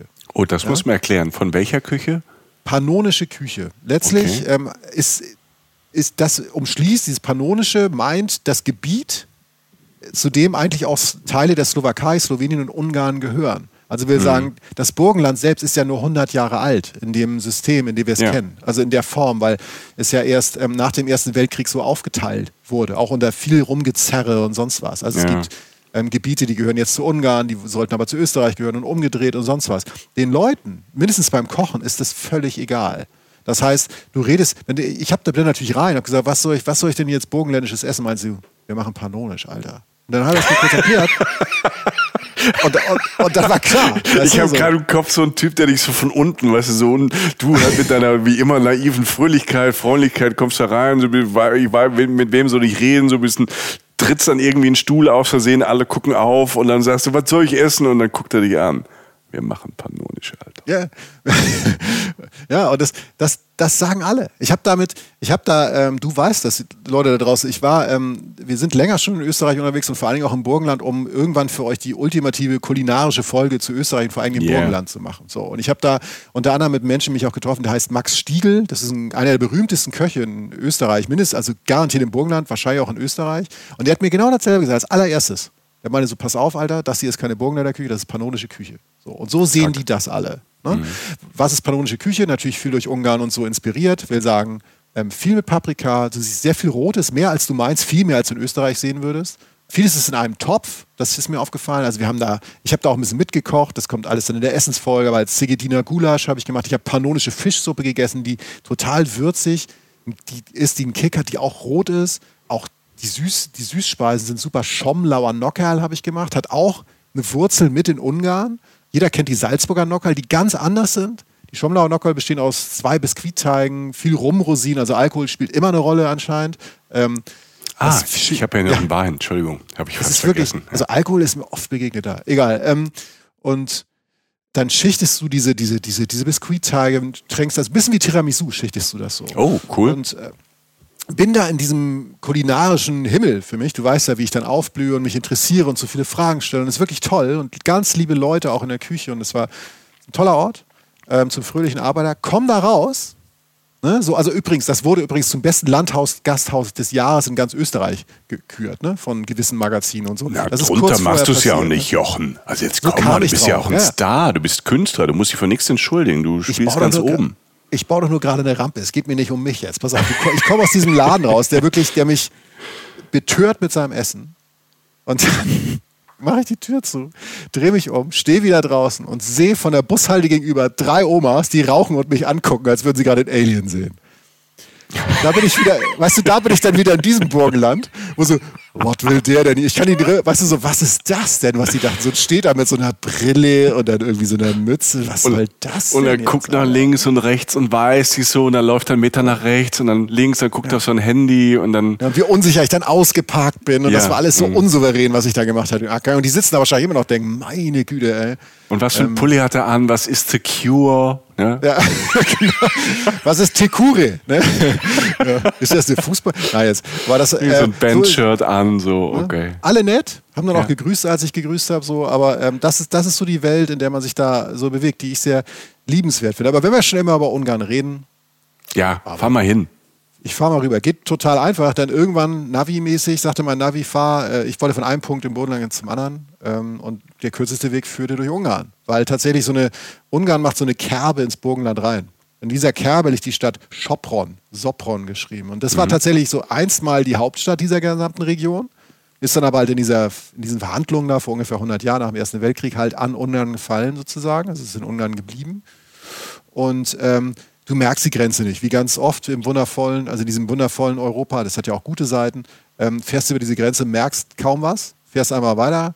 Ein Tipp, du brauchst so eine Autobahn-Vignette, wie ganz oft in Europa, die kannst du dir online kaufen, kannst aber auch in jeder Tanke da kaufen, an jedem Imbiss. Das ist alles brauchst du für Österreich, ne? Für Ungarn auch? Für Ungarn auch. Für Österreich war es bei mir im Mietwagen mit drin, aus irgendeinem Grund. Okay. Ich habe mich zwar nicht gekümmert, aber war so. Ja. Und äh, in Ungarn brauchst du dir auch und kannst den Kram online kaufen. Ist total easy. Okay.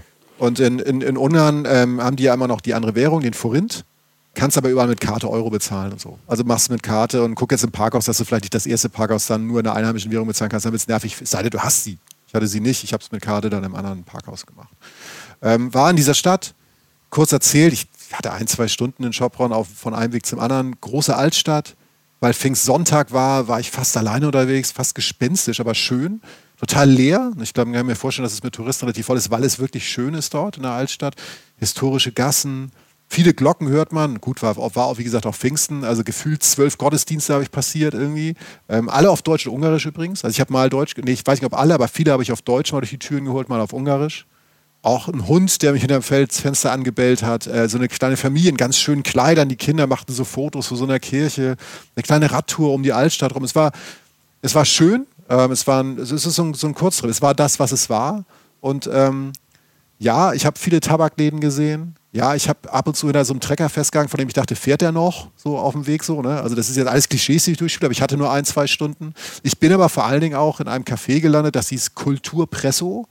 Das äh, hat mich gezogen, weil es neben den anderen zwei, drei Läden, die geöffnet hatten, einfach Communards, Blind Melon und Wicked Game von Chris Isaac gespielt hat hintereinander. Guck mal, das ist ja, das, das ist ja eigentlich, das ist ja wie, als hättest du die Playlist gemacht. Ne? Ich dachte auch so. Also Communards stand ich ja schon fast auf dem Tisch davor. Äh, Blind Melon hat mich dann gerührt und Wicked Game ist einfach der, einer der geilsten Songs, die es überhaupt gibt. Also, ich äh, mochte das Video sehr, aber den Song Ach, fand ich Models, immer ne? langweilig. Ne? Das Video ja. fand ich super. Ja, Chris Isaac, Wahnsinn. Er ist sogar lustig, der Typ, obwohl er so toll singen kann. Ähm, hab dann Avocado Bale gegessen, also ganz äh, schönes Frühstück gehabt und äh, hab dann nochmal Revue passieren lassen, einfach, dass das einfach wirklich eigentlich die Hauptstadt dieser Region ist, ne, in der sich jetzt die Leute, die ich getroffen habe, nicht so viel um Menschen, äh, um Grenzen scheren. Ne? Also es ist, war sie zumindest die Hauptstadt.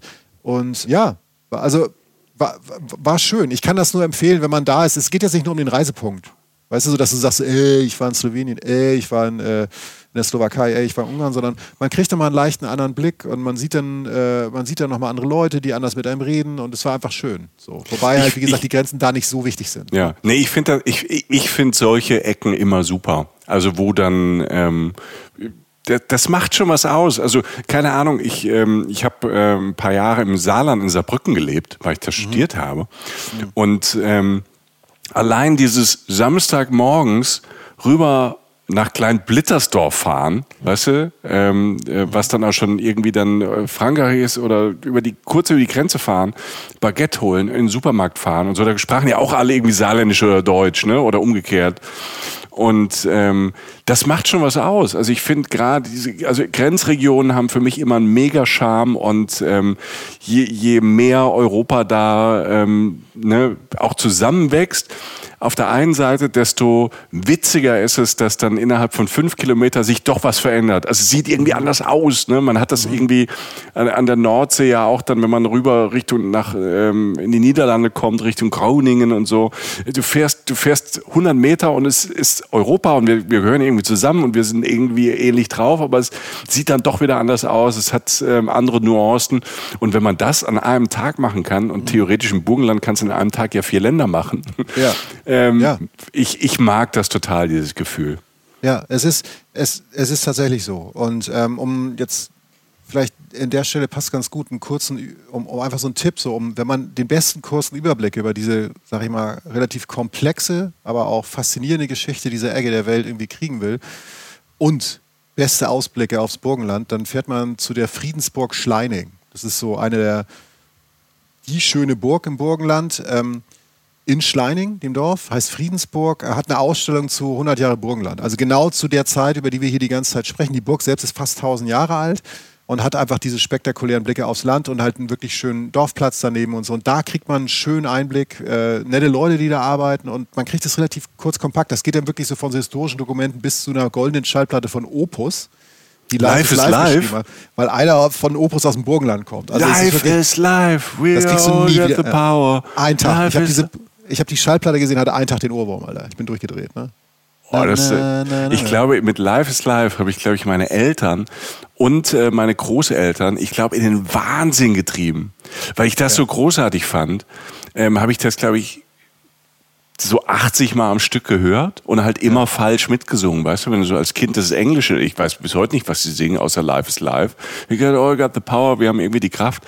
Ähm, ja. Ich glaube, ich habe da, ich habe da ganz, ganze Tage zerstört mit diesem Song. Ja, und die, die, der Grund für den Frust seiner Eltern lebt zumindest zu einem äh, Teil, einem Prozentteil im Burgenland oder hat gelernt. Also kommt einer von der Band aus dieser. Und ja. das ist alles in diesem Schloss und, und man hat da äh, dieser Burg und das kann man schön sehen. Aber ähm, was mir gerade, du warst, und das hast du immer mal erzählt, wir haben noch keine Folge gemacht, du warst ja auch mal und das ist ja. Jetzt kommen wir wieder zu einer Stadt, die jeder kennt vom Namen, die 30 Minuten vom Neusiedlersee entfernt. Du warst mal in Bratislava.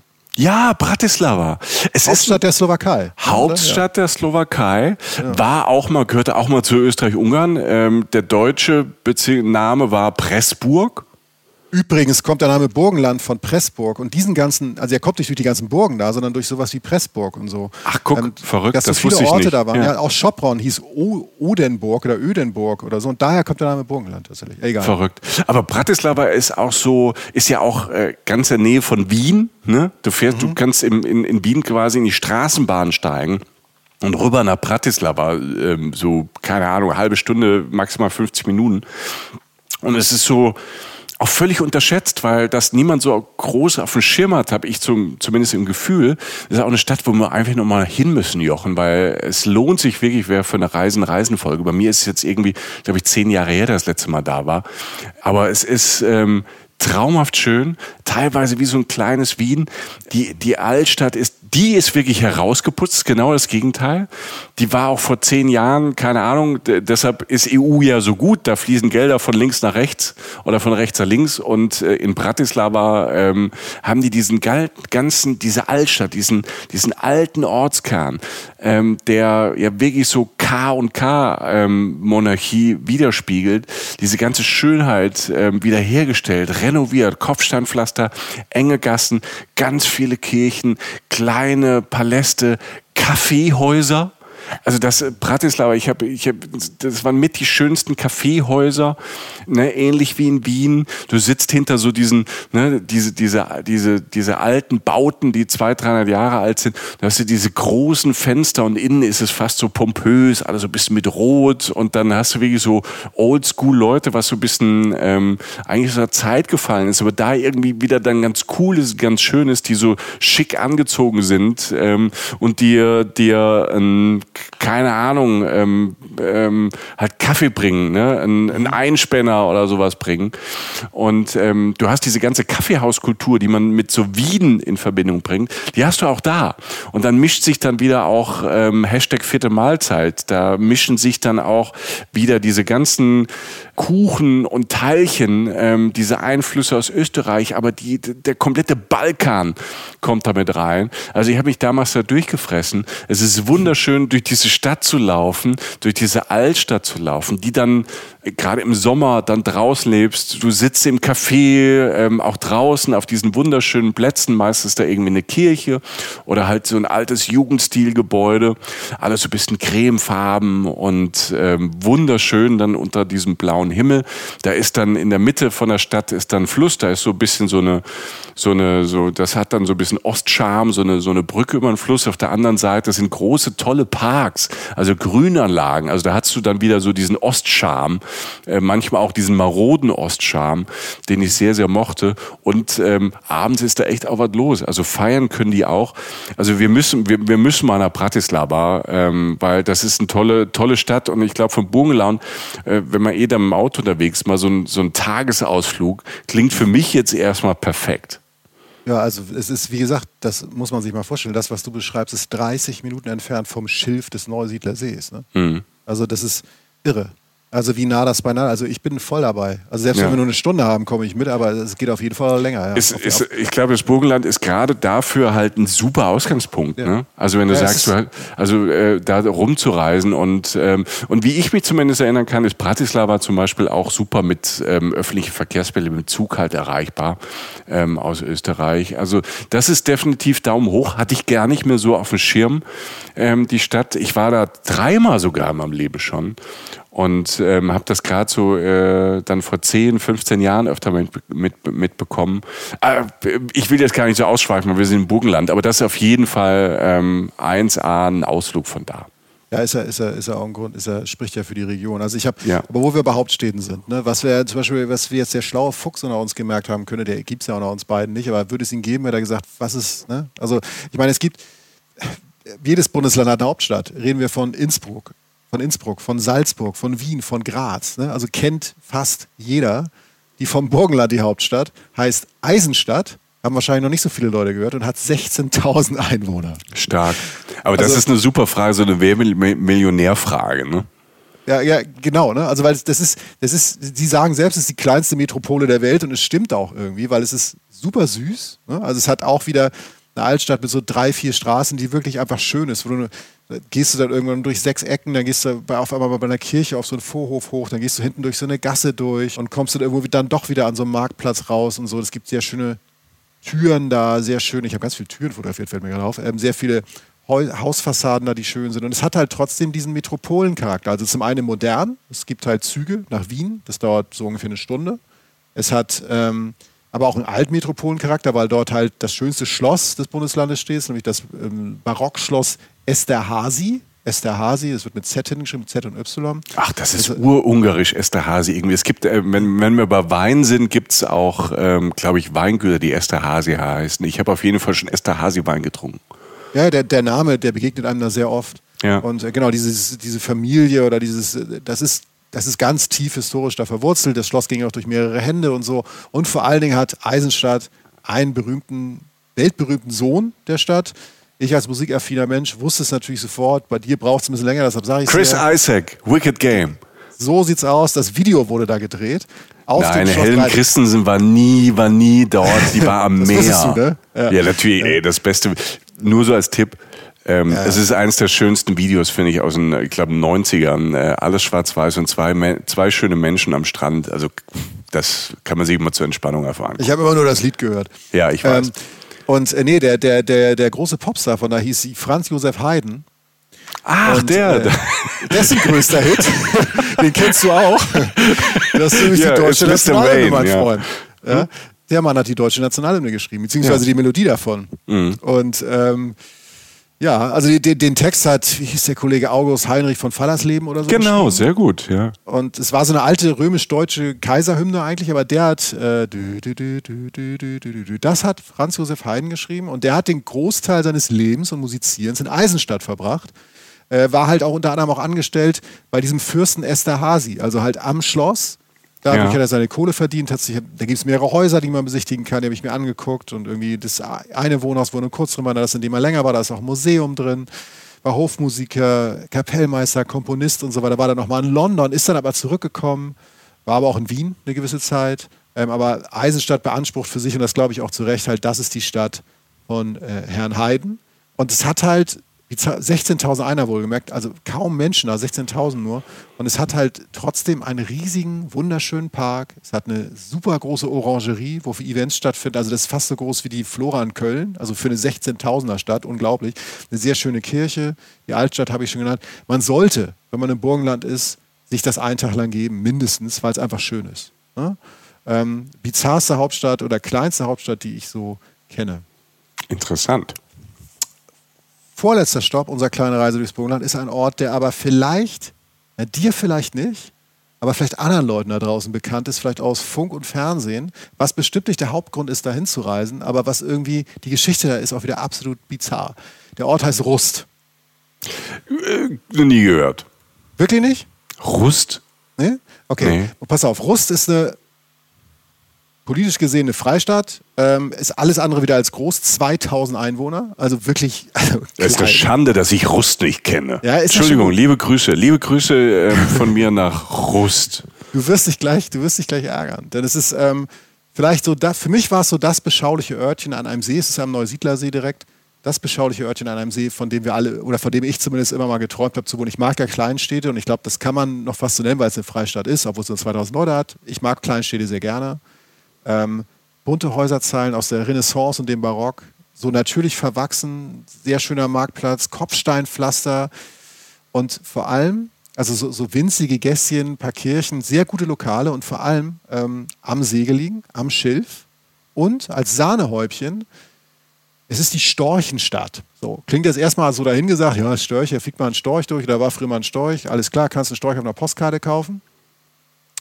Ich sitze in Russ, in einer dieser Straßen, ziemlich warm, so ein früher Nachmittag, also die Sonne scheint schon, das ist, das ist so 25, 26 Grad gewesen. Ich sitze im Schatten, ruhe ein bisschen aus ähm, und dann klappert halt was und ich denke so, okay, das ist jetzt kein Storch, aber ich gucke trotzdem mal hoch, gucke hoch auf diese, über diese zweistöckige, wunderschönen Altbauten so äh, hinweg, auf diese Dächer, diese alten Dächer und da sitzt tatsächlich auf dem Dach, auf dem Schornstein, auf so einem Gitter, wo er sein Nest gebaut hat, wie gemalt, ein Storch. Und mhm. ich ne? so als gebranntes Touristengedenk, Alter, der ist nicht echt. Den haben sie da hingebaut. So ein paar flackernde Federn, damit der Touri auch sagt, guck mal, statt der Störche, Storch, Abfahrt. In dem Moment landet der zweite Storch. Will sagen. Kann alles noch ein Trick sein, kann alles noch ein Trick sein. Also bei der Fernbedienung war da jetzt nicht mehr. Also da habe ich es dann irgendwann geglaubt.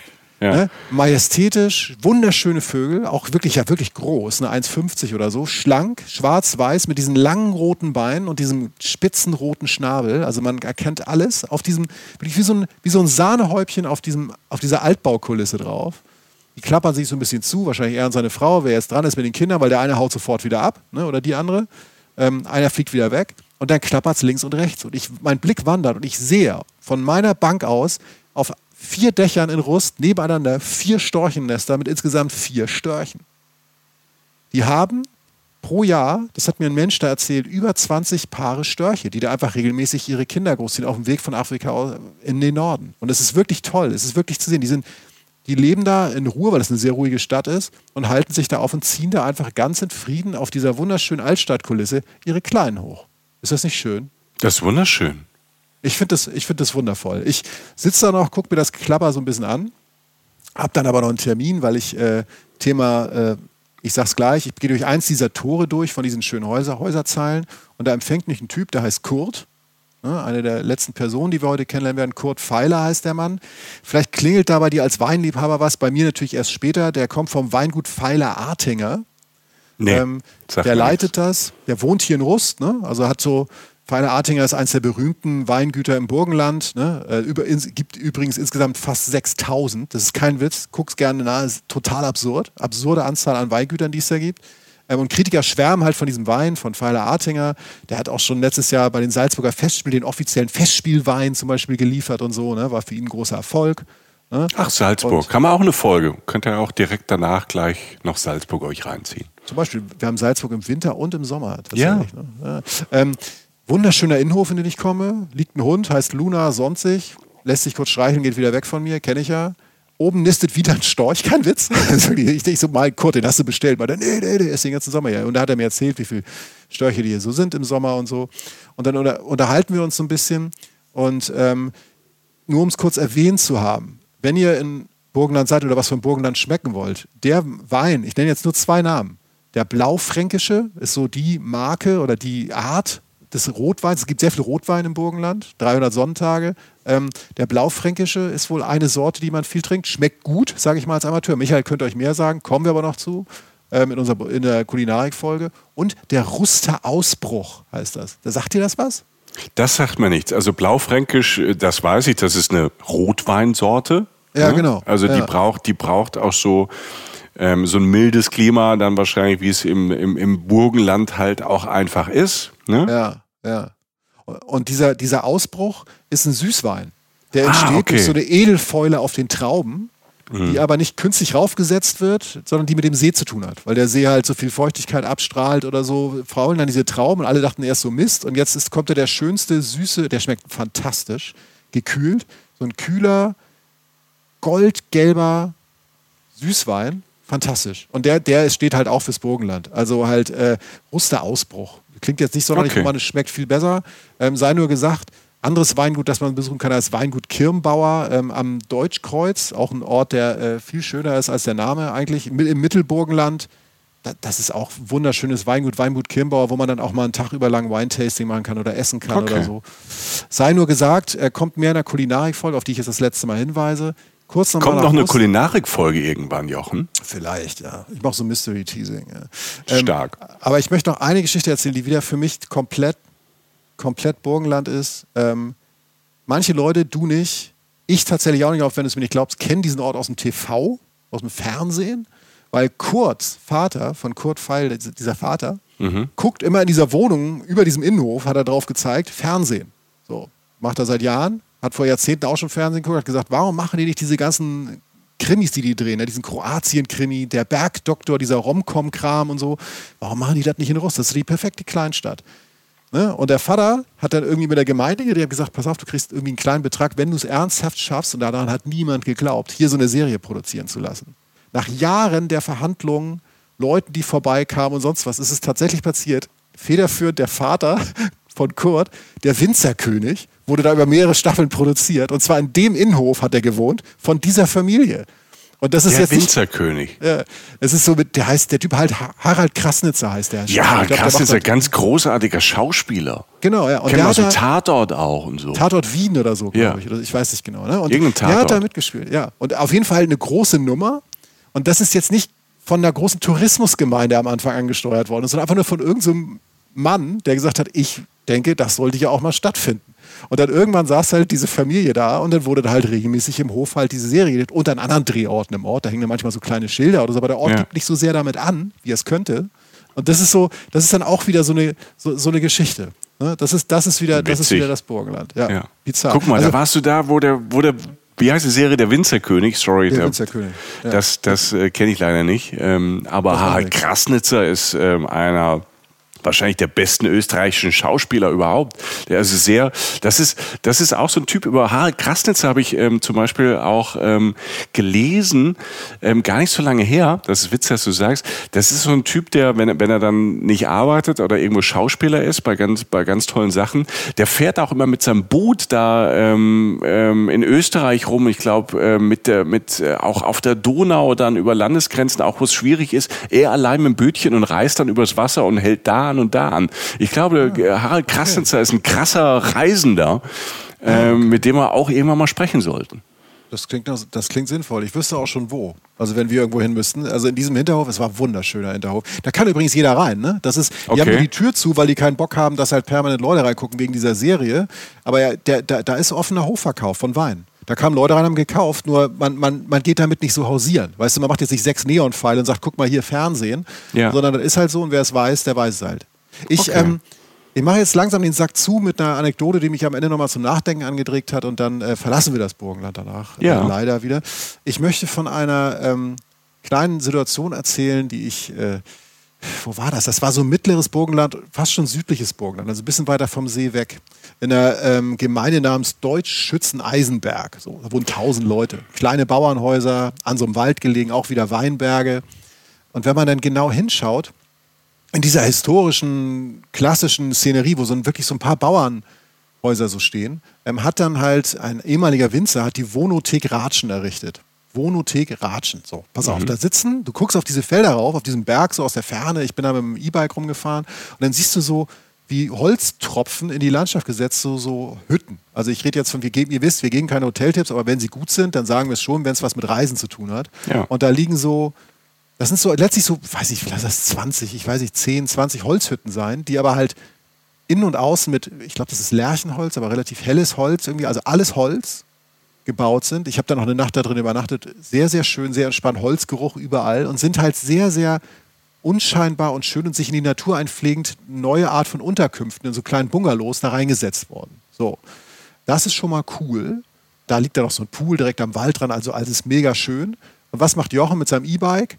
Fährt noch ein bisschen rum und entdeckt irgendwann mehr von diesen Bauernhäusern und gerät in so eine Straße rein, so 20, 30 Minuten weg, äh, wo, so, wo, wo so wirklich, das sieht aus wie ein Schlumpfhausen. So ganz kleine Häuser, die heißen Kellerstöckel, habe ich dann rausgefunden. Das sind so eigentlich so Dinger, in denen so Wein gelagert wurde und wo so Maschinen gelagert wurden, wo manchmal auch mal Leute übernachtet haben, wenn die halt an den Weinbergen waren. Inzwischen sind das manchmal Ferienhäuser oder da wohnen so Leute drin, die ältere Leute meistens, die halt damit verbunden sind. Und es sieht aus wie so kleine gemalte Fachwerkhäuser, die aber irgendwie so aussehen wie von Zwergen. Also die, die sind so ganz schmal und haben höchstens ein Stockwerk und sind auch wieder so in, in den Berg reingebaut. Und du fährst durch, wieder durch eine Landschaft, die erdrückt wirkt, die wirklich, wirklich wie aus einer anderen Zeit wirkt. Wunderschön, pittoresk, klein, klein malerisch. In einem Ding ist tatsächlich dann so ein, ähm, so ein kleines Restaurant drin, das heißt Burschenschank. Also Burschenschank sind so kleine Restaurants, in denen eigener Wein angeboten werden darf und so ein bisschen zu essen. Ne, das, äh, das, das ist so ein Prinzip da. Setz mich dahin, esse natürlich was, kennst mich ja. Werd wieder angeguckt wie ein Alien, erstmal von den Leuten. Ich so, was, was ist das? Was kommt da auf dem E-Bike mit einem Helm, Brille, blauer Rucksack? Mein Gott, es ist vorbei. Ne? Also so, sehen mich so kommen.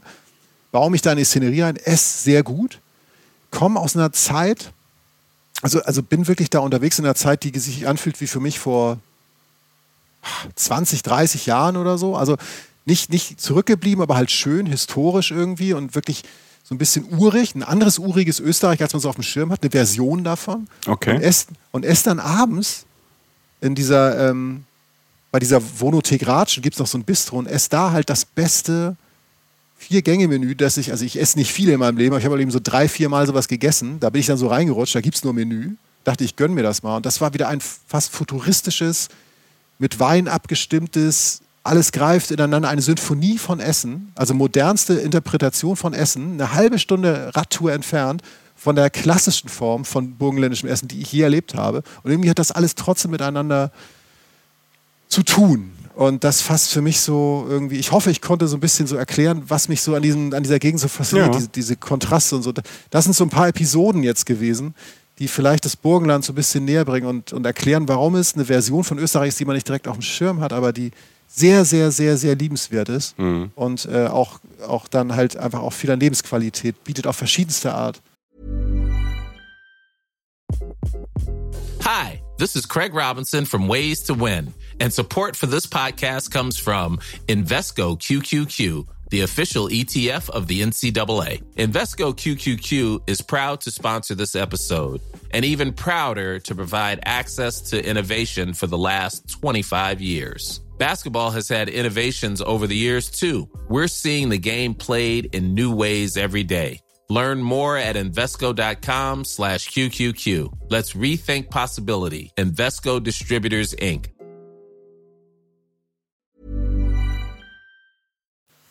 Nein, ich glaube irgendwie, also ich, diese Herzenswärme und diese Besonderheit dieses Ortes, ähm, Die hat sich mir sehr, sehr entschlossen. Okay. Ähm, erschlossen, nicht entschlossen, sondern erschlossen. Ähm, furchtbar spannend auch, ähm, auch die Nummer, dass, ähm, ne, dass du sagst, man, man hat wie so kleine Zeitreisen, die ganz natürlich sind, ja. ohne dass die künstlich hergestellt sind. Und, ja. ähm, und halt auch ein Ort, der jetzt noch nicht so ganz auf, ähm, auf allen Landkarten von Reisenden oder Touristen oder Urlaubern drauf ist. Das finde ich ja immer sehr spannend. Also ein Ort zum Entdecken und ähm, Ort, wo viel passiert. Also ähm, das ja. sind mir oft ähm, sehr, sehr liebe Orte ähm, von ähm, wir suchen alte Kirschsorten und äh, peppeln die wieder auf und ähm, züchten die irgendwie wieder neu oder lassen die wieder erblühen, bis zu diesen ähm, kulinarischen Ideen, auch an Orten, wo man das dem gar nicht zutraut, bis hier zum Winzerkönig. Ähm, ja, ja, das ist ein äh, schöner, breiter Baum und äh, über die Region, über die, diese in Anführungszeichen frühere Grenzregion, also ein Herz Europas. Das macht total Lust und äh, vielen Dank für die Geschichten. Du hast äh, viele Menschen getroffen, äh, ist mir aufgefallen, ja. aber das macht's ja dann aus. Und, Wie sind das? Ähm, und, ja. selbst, und selbst die drei Ladies, ähm, die geraucht haben und sich über dich kaputt gelacht haben, wie du, wie du halt Auto fährst, weil du fährst ja ähnliche Auto, wie du Rad fährst. Ja. Und ähm, selbst die haben ja noch gewunken. Also das, das spricht ja auch fürs Burgenland. Und ähm, ja, es macht Spaß und ich äh, freue mich sehr und das als Teaser. Wir sind jetzt im Ende Mai, Anfang Juni 2023. In ein paar Wochen, Monaten kommt irgendwann noch die Kulinarik-Folge raus, also auf jeden Fall noch 2023. Äh, da sprechen wir nochmal über das Burgenland und über Österreich und nochmal intensiver über Essen, weil da habe ich jetzt richtig Hunger und Lust drauf gekriegt. Ja. Bis dahin gucke ich halt noch ähm, 240.000 Mal Wicked Game, das Video. Und äh, Geil. ne, das Willkommen ja. in meinem langweiligen Leben und äh, freue mich auf die nächste Folge Reisen, Reisen. Äh, dann wieder wahrscheinlich mit dir, Jochen, ähm, weil so ergibt es Sinn und so wird ein Schuh draus und äh, hoffentlich dann auch mit euch. Also Gebt uns gern Feedback, vor allem wenn ihr vielleicht aus Österreich kommt, äh, aus dem Burgenland kommt, äh, wie, wie euch das ähm, gefallen hat, äh, wie ihr die Perspektive von Jochen da seht. Aber sagt uns sonst auch gerne, ähm, wie ihr Reisen, Reisen findet. Und wenn ihr es gut findet, wenn ihr es gut bis sehr gut findet, dann, dann empfehlt es euren 2000 besten Freunden. Vielleicht habt ihr auch irgendwie einen Instagram-Kanal mit ähm, 8 Millionen Followern oder einen TikTok-Kanal mit 18 Millionen Followern. Dann ähm, haltet einfach mal ähm, das Reisen, Reisen-Cover von Spotify oder Apple oder bei Amazon Music oder wo es uns sonst überall gibt. Einfach mal in die Kamera und sagt, dass euch das gefallen hat. Das hilft uns immer sehr. Auch Sterne oder ähm, die Glocke bei ähm, Spotify habe ich es gelernt, die Glocke, man muss die Glocke abonnieren und dann wisst ihr dann auch immer, wenn eine neue Folge kommt, ähm, alle 14 Tage meistens. Das äh, sei zuletzt gesagt. Vielen Dank für alles. Ähm, wie immer, ihr wisst, ähm, wegen und äh, mit euch zusammen wollen wir das machen, dieses äh, Reisen, Reisen Projekt äh, als Podcast und Community. Und ähm, uns macht das immer großen Spaß.